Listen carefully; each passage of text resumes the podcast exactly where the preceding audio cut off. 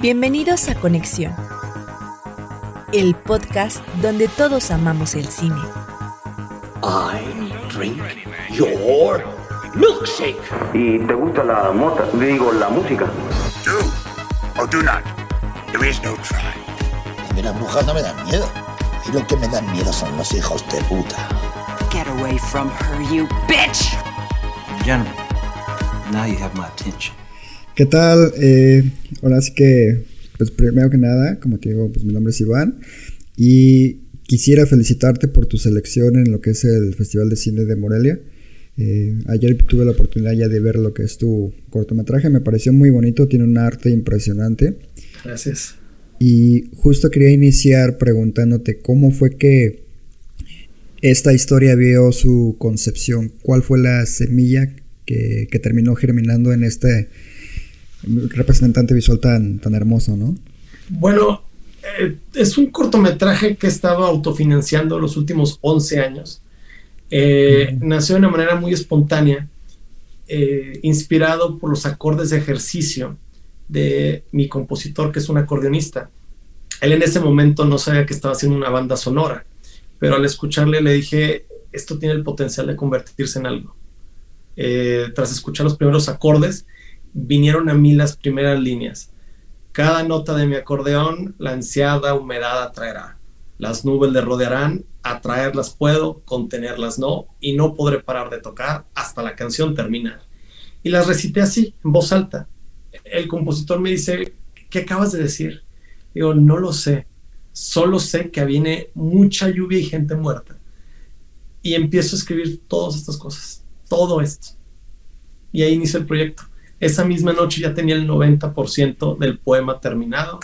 Eh, en unos meses después, cuando estábamos armando el, el Lake Reel, eh, hice un pequeño ajuste a la, introducción y, un, un, día antes de la grabación de, de voz de Gabriel Chávez, eh, agregué otras dos líneas solo en caso de que fueran útiles en el proceso de montaje, que al final sí se quedaron.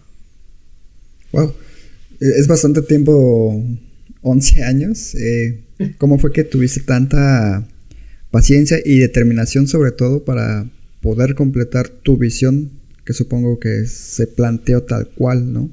Nunca perdí la fe en el relato, nunca dejó de apasionarme la historia. Eh, a, a, mí me pasa que, que siento, ¿no? Que muchas de las mejores cosas de la vida precisamente requieren tiempo, requieren trabajo. Yo comencé a tomar eh, pequeñas metas, determinaba una meta ambiciosa, pero asequible, que me permitiera acercarme a mi objetivo cada año. Yo tenía la esperanza que sobre la marcha, de alguna manera, lográramos un patrocinio de tipo industrial o un apoyo de tipo gubernamental. Desafortunadamente, nunca conquisté los corazones y las mentes de, de los fondos públicos y, e industriales. Sin embargo, eso nunca me desanimó al contrario, el ir, ver, el ir viendo cómo florecía el proyecto conforme pasaba el tiempo, me hizo darme cuenta que iba por el camino correcto. Supongo que en muchos modos, en muchas maneras, los budistas tienen razón. El obstáculo es el camino. Ok. Me parece una filosofía más que interesante. Y aprovechando lo que acabas de mencionar, ¿a qué crees que se haya debido que, por ejemplo, los fondos o estímulos no se hayan visto interesados tanto en tu proyecto como en incontables otros, específicamente hablando de lo que es animación, ¿no? Que sabemos que es como un rubro algo complicado en lo que es nuestro México. Yo creo que es circunstancial, ¿eh? Eh, supongo que también, como en todo, depende de qué humor tenían los jueces el día que vieron el proyecto. Eh, depende también de, de, un elemento clave desde mi perspectiva de este proyecto, y es que no es el típico cortometraje festivalero. Tiene muchos elementos que a lo mejor lo acercan al eh, cine comercial, pero al mismo tiempo también tiene demasiados elementos que no lo hacen necesariamente factible para llegar a la, televisión. Entonces esa área gris en la que se ubicó el relato por... Eh, por su propia naturaleza, lo hizo difícil para algunas instituciones, me quiero imaginar yo. Eh, los industriales, sé la respuesta. Los industriales, incluso alguna vez me dijo uno, es que a quién le importa un cuento de hadas eh, sobre cambio climático y resiliencia. ¿Que, ¿Quién va a saber qué es resiliencia? Eh, también hubo instituciones de, tipo ecológico que, que defienden la naturaleza a las que se les fue ofrecido. Pero el proyecto, al no ser panfletario, al demandar un poco más del público para llegar a la conclusión, eh, sintieron que no iba a llegar el mensaje de cambio climático, sintieron que no, no era el, tipo de proyecto que les interesaría. Sin embargo, yo creo que el cine demanda un poco más del, del espectador. Eh, requiere hacerlo pensar, requiere que hacerlo, retarlo para llegar a una, a una conclusión. Y por eso tomé el riesgo, a pesar de las consecuencias que, que, que desafortunadamente surgieron, que fueron, bueno, pues pasa 11 años haciéndolo.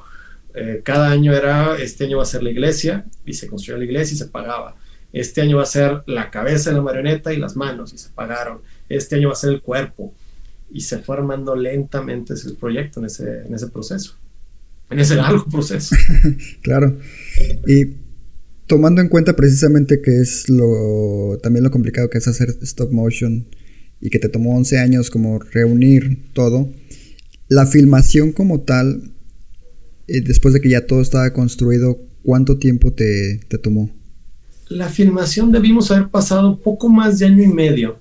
Eh, no, no fue necesariamente porque fuimos, fuimos de forma continua. Yo, eh, al, como, lo mencioné, al autofinanciarlo, eh, me vi en la, en la necesidad de pagar con dinero y con tiempo.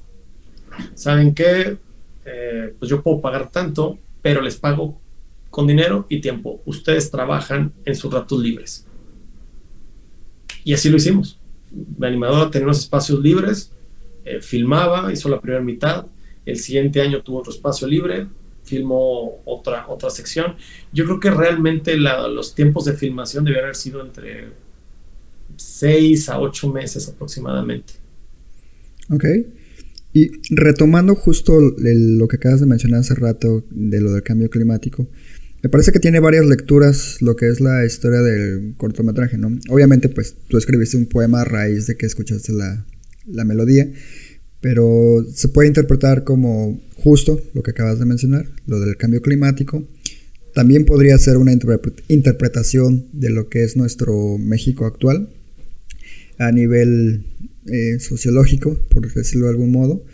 Y también como una alegoría de que hay que tener cuidado con lo que uno desea, ¿no? No sé cuál era en sí tu visión desde Eso es precisamente lo que me atrajo a mí de acercarme al género eh, del cuento de hadas. El género de cuento de hadas es atemporal y le habla a la, a la, generación de en su momento histórico. Y, eso es lo que me, hacía, me parece a mí valioso de, acercarme a, este, a ese género. Eh, no tenía no tenía una idea fija de lo que debía ser. Quería tocar, evocar, mejor dicho, quería evocar diferentes temas para que cada miembro del público le diera su interpretación y de alguna manera eh, se adueñara del proyecto, le diera algo en su propia vida. Porque también hay un tema de eh, participación ciudadana. Entonces, tienes el tema de la participación ciudadana, tienes la resiliencia, eh, también incluso el mismo proyecto se puede leer como toda una ceremonia la que se lleva a cabo. Entonces, eh, eso es lo que me parece valioso del, relato. Claro, y, creo que justo diste en el blanco en ese sentido. Y hablando del aspecto visual, que fue lo primero que te mencioné que me llamó mucho la atención, ¿cómo fue que llegaste a este estilo tan particular ¿Y cuáles fueron tus influencias para el mismo? Mira, eh, siempre hago una investigación muy profunda con los relatos que hago. Yo soy el, tipo de, cineasta que dirige con el diseño de, el diseño de producción. De hecho, hice mi propio diseño de producción por lo mismo. Entonces, yo quería encontrar visualmente algo que le permitiera a este cuento de hadas separarse de otros, distinguirse. Encontré en la pintura simbolista, que es de mis favoritas, y en la pintura barroca, eh, algunos de los elementos con los cuales crear este mise-en-scène. Eh, ¿Cómo se dice en español mise-en-scène? ah, eh, puesta en escena, para darle forma a esta puesta en escena. Entonces, eh, mezclar el tenebrismo, esa parte del barroco del tenebrismo, con la pintura simbolista y jugar con colores muy específicos que me permitan eh, de alguna manera materializar ciertas emociones eh, fue lo que le dieron lo que le dieron vida a este a, este proyecto de este, este puesta puesta en escena. Y respecto a alguna, eh, bueno, más bien querría continuar con lo que es el hecho de que esta es tu segunda colaboración con la casa productora Enjambre Hexagonal. Eh, de hecho, cuarta, ¿eh? ¿Ya es la cuarta? Bueno, es que no, podré, no podré contar como de Enjambre Hexagonal realmente mi film estudiantil, pero El Mimo y la Mariposa Negra, La Sagrada Solución, que fue mi primer live action, se estrenó en Guanajuato en 2015 y ahora La Melodía Torrencial. Ok. ¿Cómo ha sido precisamente trabajar con ellos? Y como bien dices, pues traen ya lo que es una historia muy larga, ¿no? Acabas de mencionar que forma parte de tu proyecto estudiantil. ¿Cómo fue el primer contacto y, qué te hizo seguir queriendo colaborar con ellos? Mira, para empezar, eh, tengo que aclarar que en Hamlet Saunal lo fundé yo. Ah, estoy. Es, es una empresa funciona de la siguiente forma. Eh, hay ciertos participantes que están conmigo de todos los procesos, pero invitamos a otros artistas a participar con nosotros, eh, dependiendo del proyecto y de las necesidades de cada uno. Entonces, eso le permite el, nivel de flexibilidad suficiente para eh, ya sea movernos en México, movernos en, en Canadá, jalar artistas mexicanos, jalar artistas canadienses y poder crear este tipo de proyectos. Que por cierto, como estamos en Quebec, y Quebec es parte de Latinoamérica, porque es la, la ¿cómo decirlo?, la Canadá francófona, eh, nos permite mantener ese, ese sabor tan particular en cada proyecto. Ok. Y bueno, aprovechando que dices que Enjambre Hexagonal es una creación tuya, ¿cuál sería tu meta ideal con esta casa productora? El objetivo es, el siguiente salto en esto es llegar a un largometraje, que es lo que estamos trabajando en este momento. En este momento ya comenzamos a, ya tenemos un guion y ya tenemos algunos de los elementos que necesitamos para llegar a, esa meta.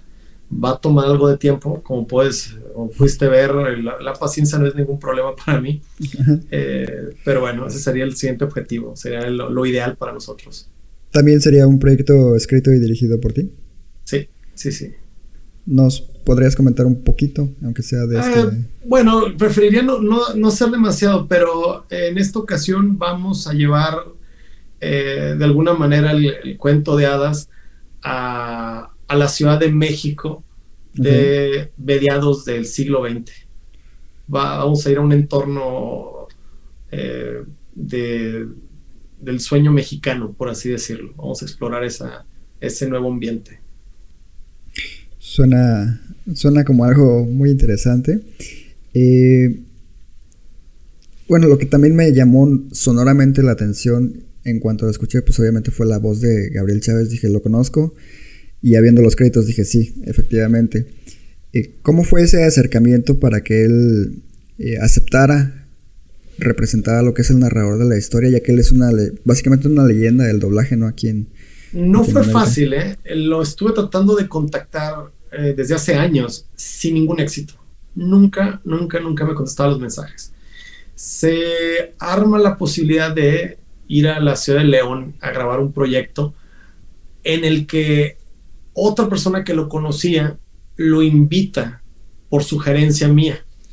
Ahí nos conocimos por primera vez, colaboramos, nos llevamos muy bien sin embargo, yo ya tenía otro actor de doblaje para esta película. Yo ya había de alguna manera renunciado a la posibilidad porque me parece que no se iba a dar. Eh, por fortuna, ese actor de doblaje por asuntos profesionales no pudo grabar conmigo. Entonces se abrió la posibilidad de hablar con Gabriel, invitarlo a ver si le interesaba el proyecto.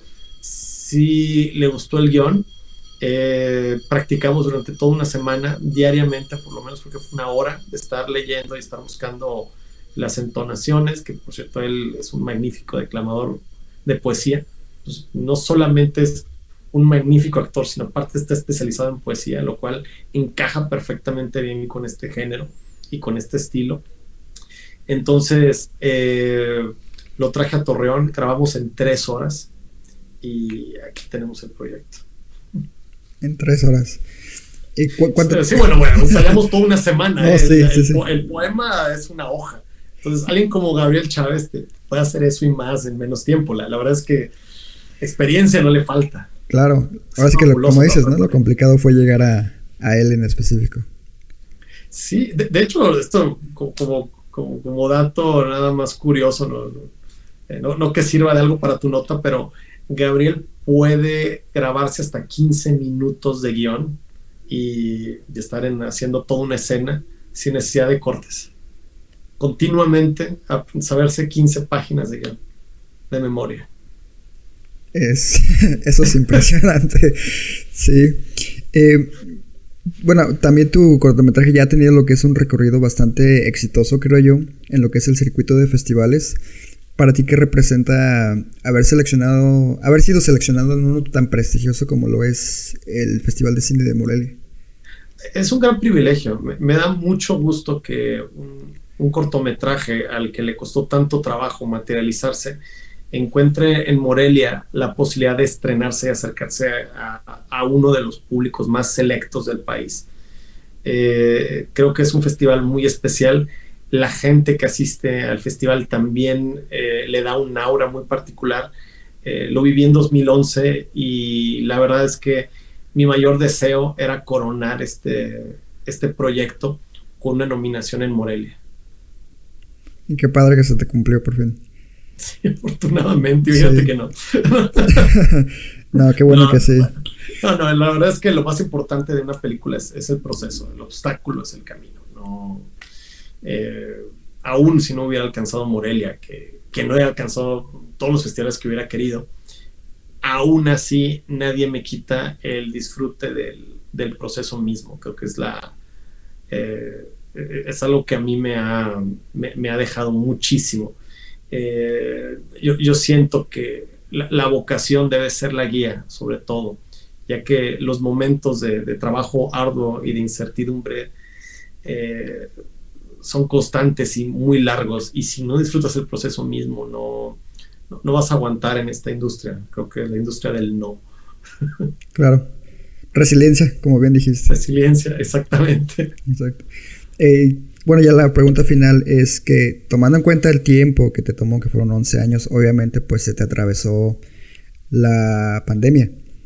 ¿Esto afectó de algún modo? De, ninguna manera. De, hecho, por una serie de casualidades, mi animadora y directora de fotografía me pidió eh, que si podíamos eh, filmar en el sótano de su casa, dado que en ese momento su bebé tenía dos años y su niña nueve.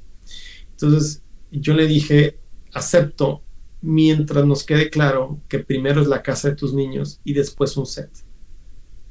Okay. Entonces toma el tiempo que se necesite, pero mantén el balance. Llevamos la película a su casa, montamos todo ahí, llegó la pandemia, yo me quedé atorado en México en ese momento, entonces empecé a dirigir la película a distancia. Ya teníamos el Lake Reel, eh, los cálculos de cómo iban a hacer cada escena, el resto era solamente estar revisando los dailies y hablando por webcam y viendo cosas y no sabes qué, cámbiame tantos grados esta toma, eh, un poco la velocidad de, esta escena, de este tiempo y de ahí se fue construyendo. Entonces la, pandemia, esta es una película de pandemia. Eh, e irónicamente creo que de alguna forma nos preparamos para ella antes de siquiera saber que venía. Sí, justo. Pero qué bueno que todo salió bien.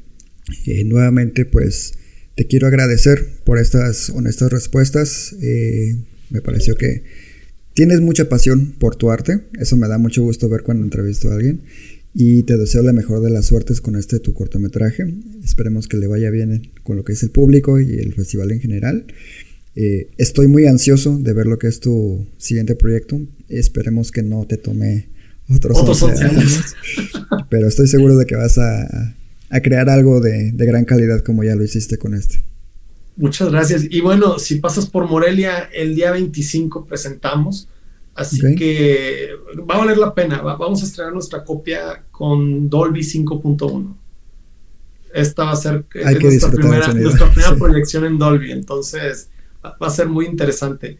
También, si tu público nos quiere seguir, estamos en Instagram como Enjambre Hexagonal, en Twitter como E-Hexagonal, eh, TikTok Enjambre Hexagonal y Facebook Enjambre Hexagonal. YouTube también Enjambre Hexagonal, ahí es donde subimos algo, de material, eh, desde entrevistas, eh, trailers, hasta el cortometraje del Mimo y la Mariposa Negra que está ahí disponible.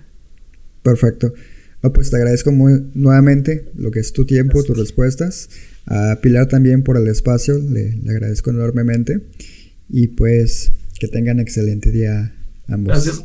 Ah, y solo por precaución, si alguna cosa, porque a veces que me lo estás platicando y se, a veces se pierde un poco el hilo de algo, te necesitas algo, puedes escribir por Instagram, ¿eh? porque sí, lo han hecho, por eso les digo, ah, puedo hablar mucho, así que si necesitan alguna, alguna cosa, avísenme, yo con mucho gusto les... Les contesto. no soy Gabriel Chávez, pero sí contesto, ¿no? Excelente. No, bueno, ya, no, ahora Gabriel Chávez y yo somos amigos, ahora sí puedo marcar por teléfono y simplemente saludar y platicar, ¿no? Pero bueno, hace 11 años, imagínate que te llegue un correo a alguien que te dice, hola, soy un director independiente eh, tengo esta película que se llama El Mimo y la Mariposa Negra, ¿no quieres venir a, hacer una, un nuevo corto stop motion? Y me hubiera dicho, bueno, ¿qué es esto? claro. No, bueno, nuevamente gracias. Eh, sin duda te tomaré la palabra y pues no les quito más su tiempo porque seguramente hay alguien más esperando su espacio. Gracias, Pilar. Hasta luego. Hasta luego.